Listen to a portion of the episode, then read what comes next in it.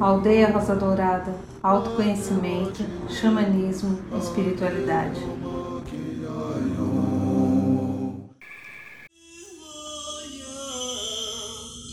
Senti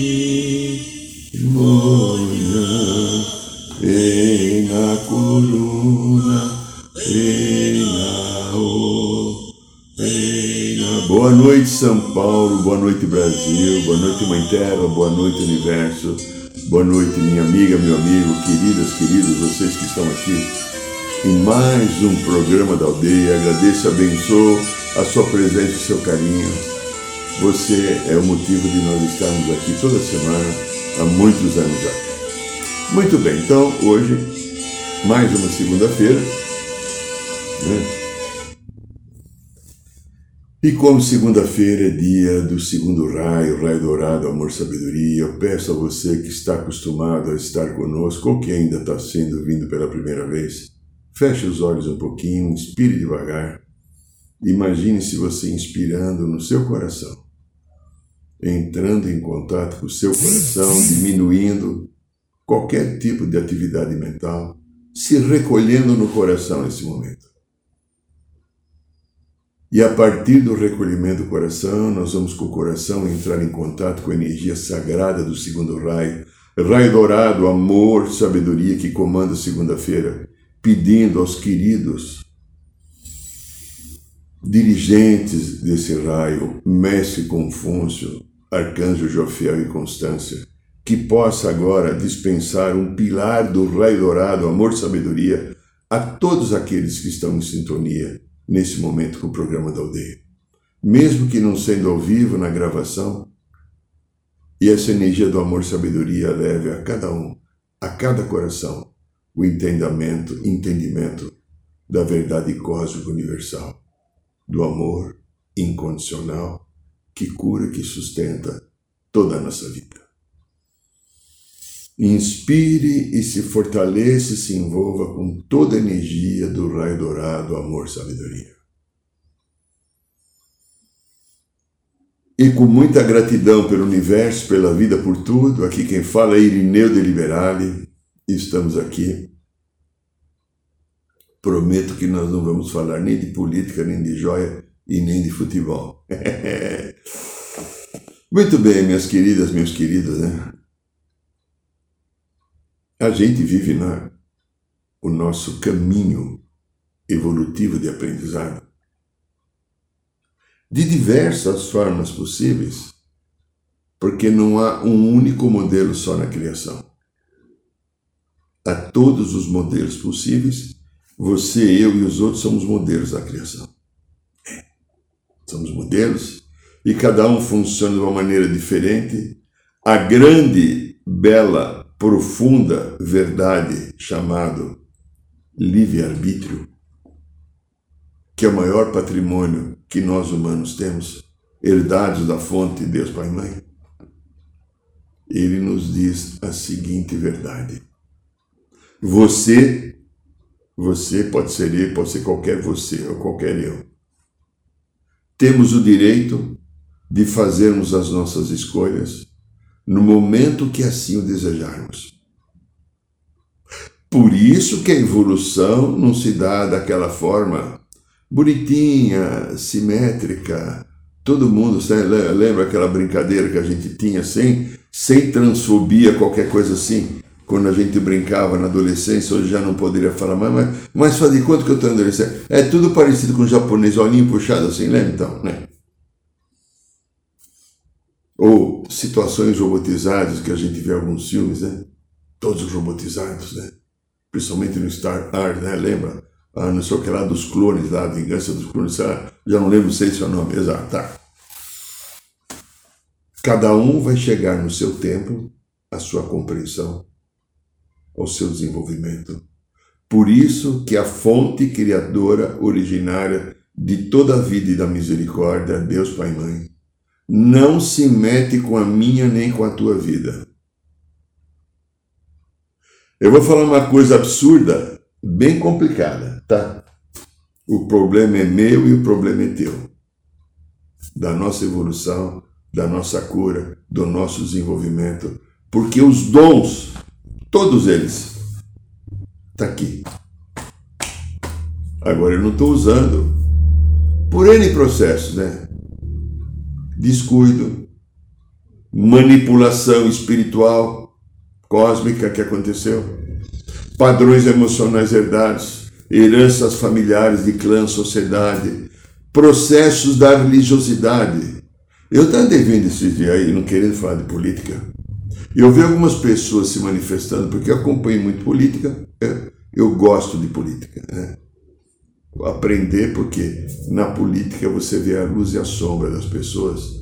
E como eu me interesso pela luz e a sombra, porque eu quero curar a minha sombra, transformá-la para a luz, ainda não consegui, olhar a sombra dos outros é um, é um processo para mim muito interessante, porque eu posso, através da sombra dos outros, falar, nossa, eu também sou assim, eu também não melhorei. Né? Então, o meu processo, então, interessante alguns pastores tentando dar explicações, em nome de Deus, daquilo que está acontecendo no Brasil, desde a, a, vitória do novo presidente, o que aconteceu dia 8, e as situações agora que ocorrem com descobertas e talvez, provavelmente, atitudes não muito honestas por parte de pessoas que talvez tenham recebido presentes indevidos. E é interessante, em nome de Deus, a lógica que eles usam, inflamados pelo Espírito Santo deles, porque eu acho que não é o meu Espírito Santo, meu Espírito Santo é outro. O meu Espírito Santo que eu busco, com todos os pecados que eu tenho, com toda a minha a vaidade, o meu orgulho, a minha teimosia, o meu palmeirismo, né? É palmeirismo é de quem é palmeirense. Tudo isso que eu tenho, que ainda não consegui corrigir, algumas já consegui. Eu penso assim, né? Aquilo ali não é Deus nem Espírito Santo inspirando. Deus e Espírito Santo leva ao amor, ao perdão, à compreensão, à transformação, à claridade, à amorosidade, ao acolhimento. Só olhe se o que é falado não é uma torcida de futebol que nessas torcidas aí que ficam brigando nas portas dos estádios ou nas esquinas, uma tentando machucar a outra porque o outro time é considerado inimigo.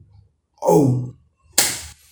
Bom, então por causa disso, a vida humana está presa num conjunto de ilusões.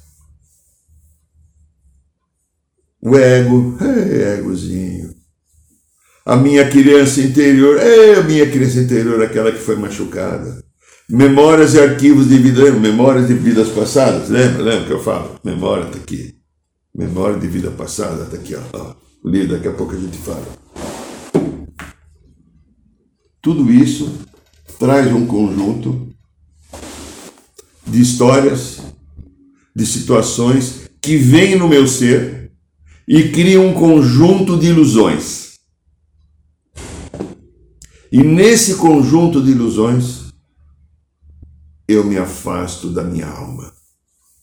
Porque eu passo a dar valor às ilusões daquilo que a vida da matéria fica cobrando através do ego.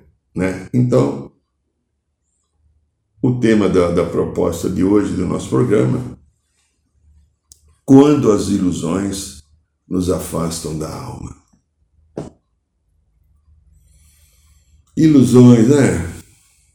A gente pode entender como sonhos, devaneios, fantasias, enganos, talvez imaginações excessivas, miragens, quimeras, visões, ficções. Também ela pode ser considerada como falta de percepção e de entendimento que prejudica os meus sentidos Compreensão também, compreensão errada da mente. Confusão com que faz com que alguém não consiga distinguir a aparência da realidade.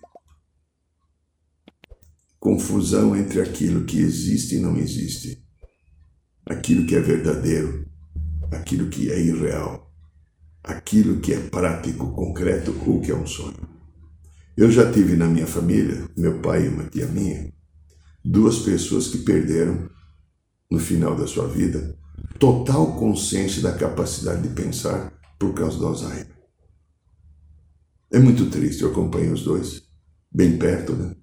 Bem perto, duas pessoas importantes na minha vida. Meu pai e uma tia minha, uma tia que não teve filhos, então a gente viveu muito próximo durante muito tempo. E é, é interessante e ao mesmo tempo dramático, mas vamos olhar o interessante porque o dramático é a experiência que cada um resolveu escolher necessária à sua cura, tá? Então, mas o lado interessante é de observar foi sofrido para mim e para outras pessoas, irmãos e primos que estavam juntos, ver tudo isso daí até para minha mãe também.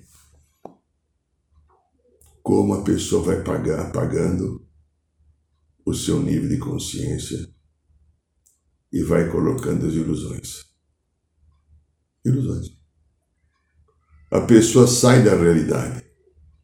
Estou falando aqui de uma doença chamada Alzheimer, que a pessoa vai perdendo a memória e meu pai de repente inventava fantasias enquanto ainda ele falava, que depois ele perdeu a fala. De coisas, né?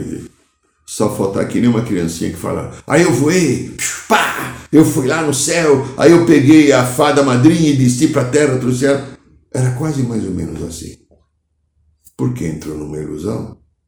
Porque saiu da realidade da vida presente. Foi perdendo a memória paulatinamente. Começou a perder a memória do hoje não lembrava, no caso do meu pai, que já tinha almoçado ou jantar. Depois foi perdendo a memória atemporal até chegar alguns fatos da adolescência e da infância. E a partir daí ele era quase que um vegetal humano. Foi a experiência dele. Ele precisou passar por isso, por alguma necessidade evolutiva. E sei que hoje, estando na espiritualidade, por vários contatos que eu e outras pessoas tivemos, o meu querido pai está muito bem. Da minha tia não tenho notícias. Estou cantando uma experiência, porque nós falamos das ilusões. Então, quando eu não estou com a consciência firme de um propósito, ou já tanto faz, né? Quando eu não estou com a consciência firme de um propósito, a ilusão toma conta. E a ilusão, quando toma conta, me tira verdadeiramente do caminho, ela me coloca num outro lugar. Então agora nós vamos tentar falar um pouquinho aqui quando as ilusões nos afastam da alma. Bom, eu tenho um trabalho espiritual há mais de 50 anos eu dirijo grupos há mais de 40 e há mais de 30 estou aqui só no consultório. Então eu converso com muitas pessoas e aprendo muito com as pessoas, as suas histórias, as suas dificuldades, as suas dores, as suas ilusões. Então eu daria para escrever muitos livros das ilusões que as pessoas extraem nos consultórios, daquela visão às vezes distorcida de uma realidade então, no conjunto de tudo aquilo que eu tenho aprendido nesses últimos anos, eu pensei duas ou três coisinhas que a gente vai comentar aqui, de como o ser humano se comporta quando ele começa a se afastar do propósito da alma. A alma, vamos primeiro falar o que a alma talvez queira. Acho, né? Eu, de mim, de você e para a alma de todo mundo ela quer um processo de aprendizado contínuo, de evolução, de encontro de caminhos de felicidade e de harmonia, de que a gente concretize através da nossa amorosidade e criatividade uma vida com mais qualidade. E a gente ajude ao plano primordial da criação de Deus Pai e Mãe, semear por, a, por onde a gente está bênçãos de paz e harmonia para que a vida se torne cada vez mais feliz, alegre e cordada. Ah, mas a ilusão permite isso? Talvez não. Então, quando me veio agora há pouco o tema para falar do assunto de hoje, eu cheguei a ver algumas pessoas que eu conheci na vida que têm uma profunda necessidade de manter uma imagem corporal. Sabe aquela imagem corporal? Você quer ver uma coisa bacana de imagem corporal? É você pega aqueles caras que vão em academia, que usam, então eles cresceram um pouco seu bíceps, fizeram exercício, então eles usam aquelas camisinhas regata aqui, né?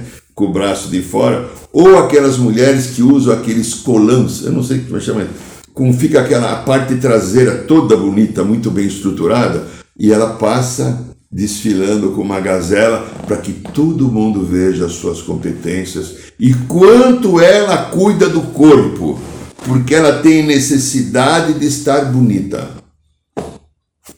Que bacana! Um cara tá com um bíceps bacana, legal, mostrar que ele tem saúde, que a moça tem curvas generosas, que todas até as mulheres olham e às vezes invejam, e os homens também, claro. Mas o que está por trás disso? Está simplesmente a necessidade de cuidar do corpo para que eu tenha uma saúde? Ou essa necessidade, caiu um livro aqui, essa necessidade está localizada a um reconhecimento dos outros para que os outros confirmem que eu sou uma pessoa bela. Porque se eu não receber a confirmação que eu sou uma pessoa bela, como é que vai ser minha vida? Se eu não mostrar que eu tenho beleza para o outro, como é que vai ser minha vida? Eu já, alguns anos atrás, recebi mais de uma pessoa, nesse caso, todas eram mulheres, evidentemente. O homem talvez sinta, mas tenha vergonha de falar. Que sofriam muito por não se acharem belas, porque as outras eram belas, as outras tinham um traseiro melhor, tinham um cabelo melhor. Então, essa necessidade de, de reconhecimento corporal, que eu coloco a minha energia, é como se eu não tivesse uma alma, eu tivesse só um ego. E a minha vida está presa à necessidade que alguém reconheça os meus processos físicos, porque se eu não tiver um reconhecimento de um processo físico, de uma beleza, de uma postura, de alguma coisa que encante, que chama atenção, que possa até ser desejada pelo outro, eu sou uma josta. Você pode trocar esse J por outra letra de pessoa. E vi muita gente sofrendo. Aqui no consultório, chorando inclusive de desespero. Como que Deus fez ela ser mais bonita do que eu? E aí, a necessidade corporal também, ela está ligada a uma profunda carência afetiva. Uma profunda carência afetiva. Eu não me reconheço. Eu vou só me reconhecer quando, a partir de algum momento, o outro olhar para mim e falar: Ó, oh, um O no sentido positivo, porque tem o O no sentido negativo, sentido positivo de reconhecimento, de admiração, qualquer coisa. Há muitos anos atrás, eu conheci uma pessoa, ela era da área da psicologia também, era psicóloga. Faz tempo isso, né? Eu estava no início da carreira. Ela morava perto dos jardins aqui em São Paulo, naquelas alamedas ali. E até ela falou, brincando, mas ela falou, era verdade, né? A gente está conversando umas três, quatro pessoas. Ah, eu, quando estou carente, eu já contei isso aqui há muito tempo atrás. Quando eu estou carente, sabe o que eu faço? Eu pego o meu carro, dou uma volta aqui nos quarteirões, sempre tem algum prédio em construção. Eu paro o meu carro num determinado lugar antes da construção e põe uma calça branca muito jeitosa, a qual os meus quadris traseiros ficam volumosamente aparecendo e bonitos, e desfilo por ali e escuto coisas daquele tempo. Hoje eu não saberia como é que é, já faz 25 anos. Gostosa. Quer ser a, empada, como é a azeitona da minha empada? e coisas que não daria para falar aqui. Aí ela, depois da volta, pega o cara e vai embora. Aí ela se sentia, segundo ela, compensada porque alguém a admirou e disse que ela era bonita e gostosa. Como é que é com você isso aí? Necessidade corporal. Essa necessidade corporal tem uma profunda, um profundo vazio interno. Eu, se eu não tiver um corpo bonito, o que, que vai ser da minha vida? Se eu não tiver um corpo que seja reconhecido, e se eu preciso que você me reconheça, eu não me reconheço. Então veja só, também existe outros tipos né, de ilusões. Vamos pegar mais um outro tipo de ilusão? O que, que poderia ser? A ilusão de ter poder. essa era, essa era maravilhosa. Eu conheci no meu tempo de publicitário, eu conheci pessoas de muito poder. Donos de empresa, diretores, presidentes e alguns meia dúzia de publicitários que naquele tempo eram os expoentes, né, com prêmios, estatuetas, etc. Né? Ok. E também, aqui no consultório, também vi muitas pessoas com poder, principalmente uma vez, já alguns anos atrás, um empresário que era dono de uma construtora, que quando ele se levantou e foi embora, porque eu não estava correspondendo à expectativa dele, porque como ele tinha muito grana, ele fala, muita, muita grana, ele falava abertamente que ele tinha dinheiro guardado até a quinta geração para não precisar trabalhar. E no consultório, no processo psicoterapêutico, eu coloquei limites a ele, porque ele não, talvez não veio fazer psicoterapia comigo. Ele veio tentar entender quem era aquele cara que a sua esposa frequentava, que por acaso era eu que estava mudando o comportamento dela e ele veio tentar dizer para mim como é que eu deveria tratar a esposa dele para fazer do jeito dele, né? É, poder. São histórias que acontecem. De vez em quando aparecem desafios assim. Mas toda pessoa que tem muita necessidade de ter poder, ela é muito insegura. Certamente essa pessoa tem uma autoestima rebaixada. Estamos falando aqui das ilusões que nos afastam da alma. E se eu preciso ter poder, eu, eu é eu a personalidade que está precisando ter poder. Eu preciso ter um bumbum bonito, um bíceps legal, eu preciso reconhecido, né? Eu tenho uma profunda carência afetiva, então eu preciso que venha de fora essa coisa. Eu sou extremamente inseguro, tenho uma autoestima rebaixada. E se eu tenho que ter poder, quanto medo, ou oh, desculpa, falei errado, me perdoe, vou corrigir quantos medos eu tenho dentro de mim. Quantos medos tomam conta da minha vida, me tiram do meu centro, tiram de minha qualidade. Eu não manifesto a minha alma. Eu manifesto um ego medroso, às vezes punitivo, que tem necessidade muito grande de tentar, tentar ter competência e fica competindo com qualquer outra pessoa que eu sinto que tem poder. A coisa muito interessante que acontece com um psicoterapeuta, como sou eu, vamos supor aqui, eu atendo um homem ou atendo uma mulher, que pode estar num conflito numa vida afetiva. E o outro, ou o homem ou a mulher que é parceiro desse homem, essa mulher, não aceitam uma busca de um atendimento psicoterapêutico.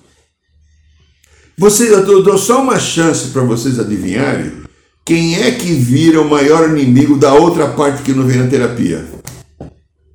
É o Irineu.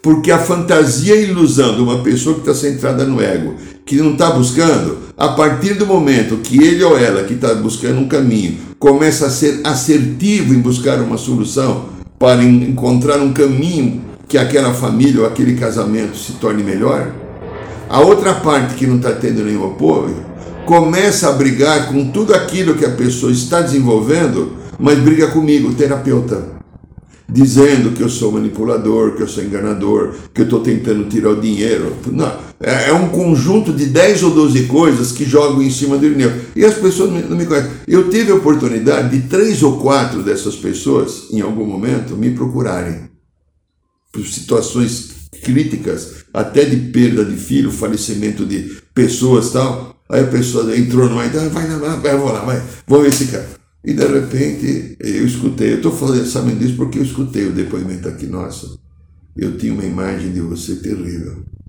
Eu xingava você de todos os palavrões, tanto ele como ela falando isso para mim. Depois que eu te conheci, nossa, gratidão, legal. Mas, por quê? Há um medo. O medo, inclusive, da mudança. Porque eu vou mudar a partir do que para quê? Eu vou mudar o que? O que eu vou encontrar na mudança. Quando eu não tenho um propósito de alma definido, claro, a ilusão toma conta. É. Então, às vezes eu estou num trabalho, numa profissão, eu às vezes tento até prestar um bom serviço, mas às vezes eu estou tendo poder no meu trabalho e profissão para mostrar que eu sou melhor que alguém. Observa uma coisa muito interessante. Eu já assisti muitos filmes, eu procuro não vê-los quando eu posso. Norte-americanos. Nada contra o povo norte-americano mas um valor da cultura deles, que alguns anos atrás, há 30 anos atrás, era a cultura do um milhão. Agora é a cultura do um bilhão. Um bilhão agora, de dólares. Que você tem que ser o primeiro. Você tem que se esforçar para ser mais. Você tem que vencer o outro. Essa é a cultura que se espalhou pelo planeta inteiro de ter, de ter, de ter e de não ser. Você só é bom se chega em primeiro e tem um milhão de dólares, agora um bilhão se você for, se você tiver alguma atividade, qualquer esportista, você tem que chegar em primeiro lugar, ganhar do outro. E a vida então virou um negócio mercadológico que só tem sentido aquele que é mais. Então, imagine que a gente tem 8 bilhões de pessoas. E todos os 8 bilhões de pessoas batalhassem para ser mais. Alguns nem sabem que tem que ser mais, mas tá aí. Tá. Como é que seria dos outros 7 bilhões 999 milhões? Porque um seria mais, os outros não seriam. E aí então, aquele paralelo de vida que a gente colocou aqui, ou aquela informação, que cada um tem o seu livre-arbítrio, e dentro do seu livre-arbítrio, cada um chega, faz a sua escolha e cada um determina o seu caminho a partir do momento de um amadurecimento interno, eu vou fazendo escolhas mais profundas, mais positivas. Então cada um está numa faixa evolutiva conforme o esforço que já fez ou deixou de fazer, conforme a assiduidade ou as interrupções que deu no seu processo de desenvolvimento e aprendizado. Como é que então faz? Essa vida que é formada nesse sentido, de chegar em primeiro, é como se fosse uma única vida, não tivesse mais nada e que eu tenho que ser melhor do que o outro. Eu tenho que ser o melhor. Eu posso ser o melhor hoje, naquele momento, amanhã não serei mais. Eu acompanhei aqui no Brasil, mesmo era criança, a geração de um tal de Edson Arantes do Nascimento Pelé as alegrias que eu que gosto de futebol deu. E vi a tristeza que me deu quando ele parou. E depois eu vi o declínio da vida dele. Sempre eu lia toda hora que tinha alguma coisa do Pelé, porque independente que eu era palmeirense, eu torcia pro Palmeiras e pro Pelé. Acabou. Principalmente quando o Pelé jogava com o Corinthians, era uma delícia. Falei que nem ia falar de futebol. Ah, tá. Ele foi, talvez, o esportista do século, um dos maiores atletas do mundo. Em determinado momento foi parando, a consciência que veio depois começou a pegar a Maradona, Cristiano Ronaldo, o Ronaldinho, Messi, e essa molecada de agora não sabe, não soube quem é o Pelé. Não viram o Pelé jogar. Não viver aquele momento que o Pelé estava aqui encarnado, jogando no time do Santos da seleção brasileira. Então aquilo vai ficando no passado e é valorizado de repente. É muito interessante ver hoje as crianças de escolas, grau médio, torcem em seus times de futebol, Real Madrid, Barcelona, Bayern de Munique. Não torcem mais pelo Corinthians, São Paulo, Palmeiras e Santos. O que, que aconteceu? Uma imagem corporativa de mídia um padrão uh, de, de um marketing bem estruturado, inclusive manipulativo, chega. Então as crianças não se identificam. No meu tempo, quem não era Corinthians era Palmeiras, São Paulo era São. E tinham outras torcedor da portuguesa e de vez em quando dois ou três do Juventus, que aqui em São Paulo, na minha infância, não tem importante também. Pelo tamanho do clube e não do time de futebol. Hoje, a maioria, talvez se você tem menos de 30 anos, você nem sabe o que é o Juventus, né? Talvez você nunca tenha visto o Pelé jogar também. Você viu algum, algum videotape aí muito mal feito, né? Porque naquele tempo não tinha os vídeos com a qualidade que tem hoje, né? O processo da vida é assim contínuo. Então a gente vai vivendo todas essas transformações. Então veja só. Uma pessoa que tem necessidade de ter poder, ele tem uma chance grande de ser um tirano familiar. Mas aí a gente encontra outras coisas. Além de eu falei da academia, né? Mas tem aquela coisa que é a necessidade da beleza um ego infantil, mimado, bem criança. Preciso ser mais bela ou belo que a outra ou que o outro. Vivi na minha infância jogos e competições de infância um pouco desalinhados com uma realidade, e agora eu necessito também do reconhecimento externo, e se eu não tiver essa beleza, Quantas pessoas você pode encontrar do teu lado aí? Espero que você não tenha isso. Se você tiver, olha para você. Isso é uma fantasia que tira de você o seu propósito de alma.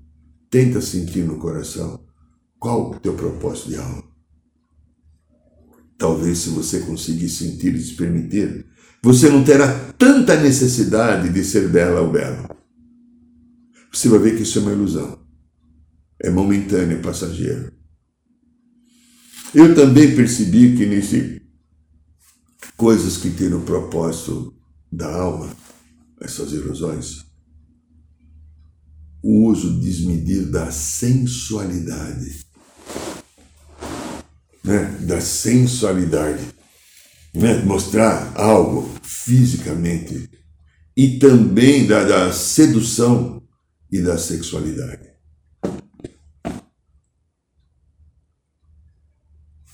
O mundo mudou, há uma outra configuração no planeta agora. As mulheres assumiram mais o seu poder. Isso é muito bom, mas também traz consequências. É. Eu já encontrei várias pessoas hoje, se fosse há 30 anos atrás, eram homens.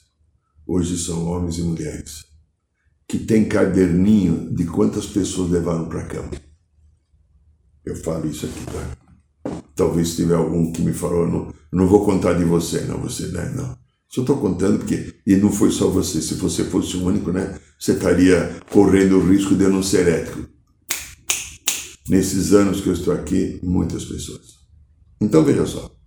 Pessoas que se vangloriam das suas conquistas genitais. É. Quantos me penetraram ou quantas eu penetrei? Por quê? Há um vazio existencial ali dentro, um buraco emocional, que eu busco então ter a necessidade de ter um corpo comigo. Um corpo. Nada contra o corpo, que o corpo humano é a coisa mais linda que Deus fez. Eu também gosto de um corpo da minha neguinha, é como eu gosto dela. Neguinha afetiva, tá? Meu bem, a minha lindinha. Hum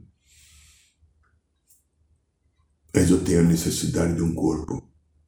Porque, como eu não entrego o coração, a minha alma não está no comando da minha sexualidade, que está no comando dos genitais, vícios comportamentais, necessidade de comando, de controle, fazem com que eu seja simplesmente. Eu vou ter que usar uma palavra um pouco dura, mas eu vou usar com todo respeito: um trepador ou uma trepadora.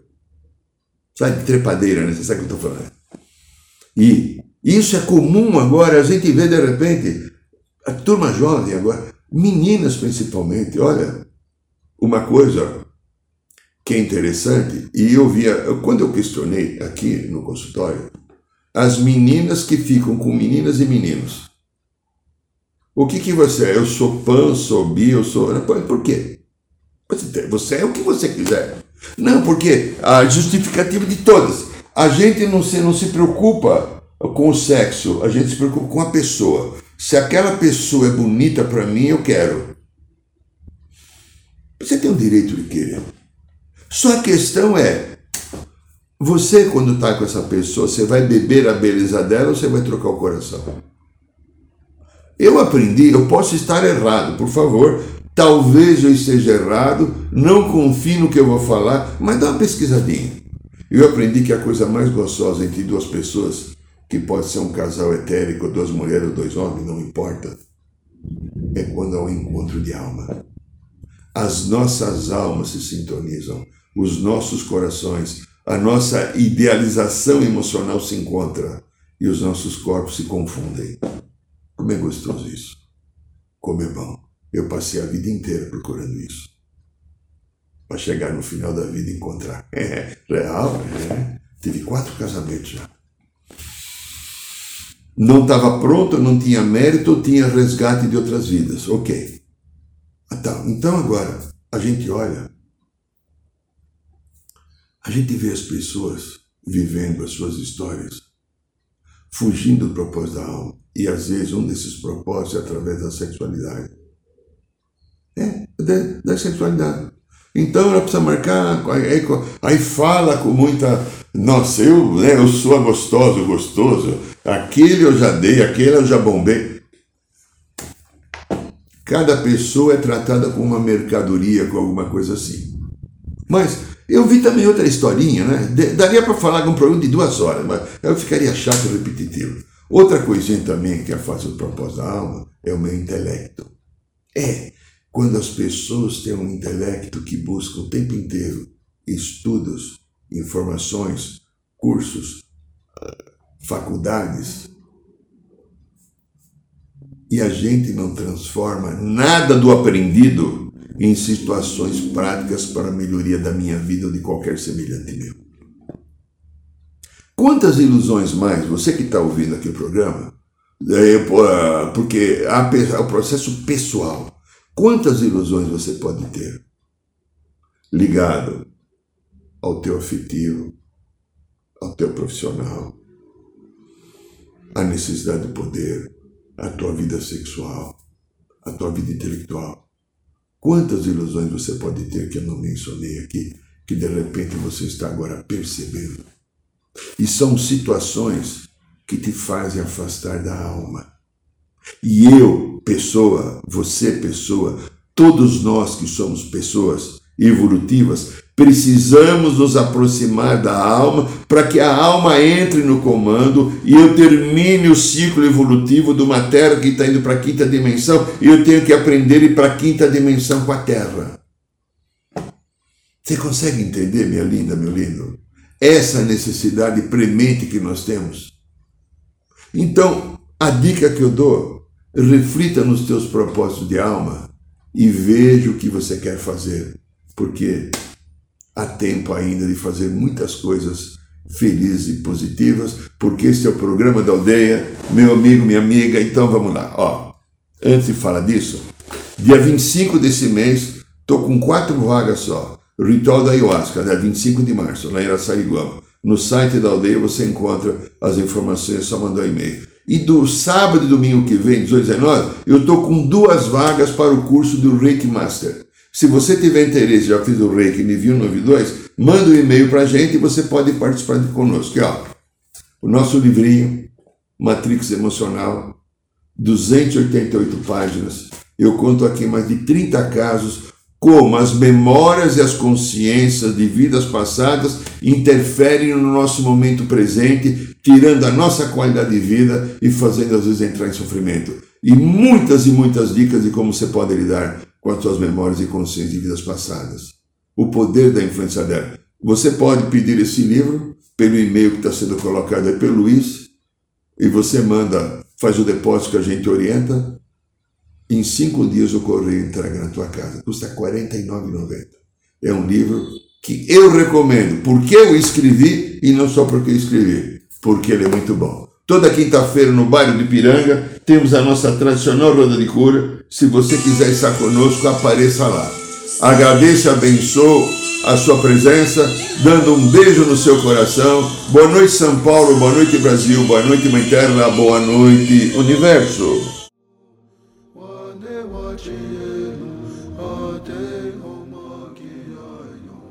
Saiba mais sobre os nossos rituais de ayahuasca, cursos de xamanismo e rodas de cura.